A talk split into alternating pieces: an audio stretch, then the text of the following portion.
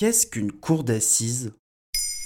Merci d'avoir posé la question. Du 16 au 20 novembre 2020, un procès a fait la une de l'actualité française. C'est probablement même le procès de l'année. Jonathan Daval était jugé à la cour d'assises de la Haute-Saône à Vesoul pour avoir tué son épouse Alexia en octobre 2017, trois ans après le féminicide et après une longue enquête où il avait avoué les faits. Et pourquoi le procès se déroulait à la cour d'assises? La cour d'assises est une juridiction chargée de juger les personnes ayant commis un crime. Il s'agit d'une juridiction départementale. Ces crimes de droit commun, qu'il s'agisse de meurtre, viol, vol à main armée, empoisonnement, sont passibles de 15 ans de prison à la perpétuité.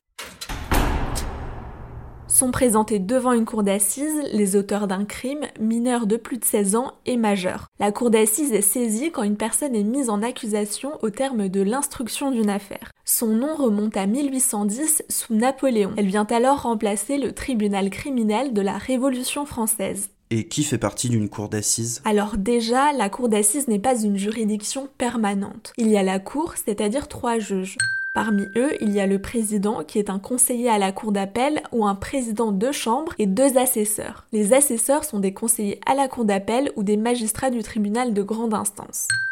Et puis, il y a six jurés qui sont des citoyens tiré au sort. Ça peut arriver un jour, mais il faut remplir certaines conditions. Être inscrit sur les listes électorales, avoir plus de 21 ans et ne pas avoir de condamnation pénale. L'accusé doit obligatoirement être représenté par un ou plusieurs avocats. Face à l'accusé, il y a la victime, la partie civile accompagnée de son avocat. Puis l'avocat général qui représente le ministère public, c'est-à-dire les intérêts de la société. Et à la fin des débats, c'est lui qui, dans un réquisitoire, va solliciter une peine qu'il juge adaptée au fait commis par l'accusé. Vient ensuite la plaidoirie de l'avocat de l'accusé. Enfin, s'il le souhaite, l'accusé peut faire une dernière déclaration. Ah ça, c'est la partie qu'on voit souvent dans les films. Et ensuite, c'est qui qui décide de la peine? La sanction pénale intervient en deux temps. D'abord, la cour et les jurés délibèrent sur la culpabilité. La question est simple. L'accusé est-il coupable ou non des faits qui lui sont reprochés? S'il est reconnu non coupable, on parle d'acquittement. S'il est reconnu coupable, la deuxième phase intervient.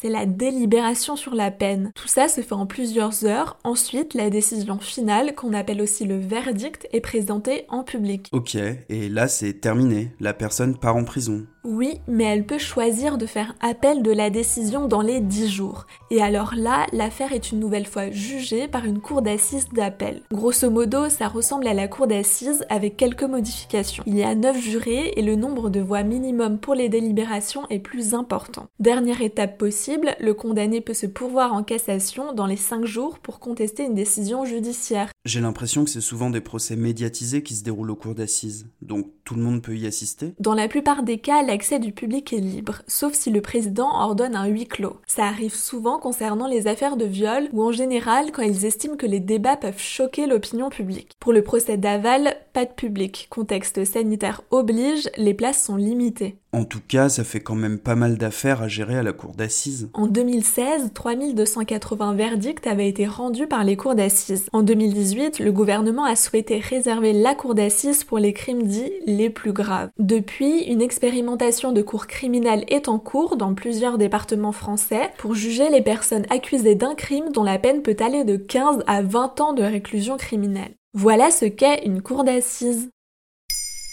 Maintenant, vous savez. En moins de 3 minutes, nous répondons à votre question. Que voulez-vous savoir? Posez vos questions en commentaire sur les plateformes audio et sur le compte Twitter de Bababam.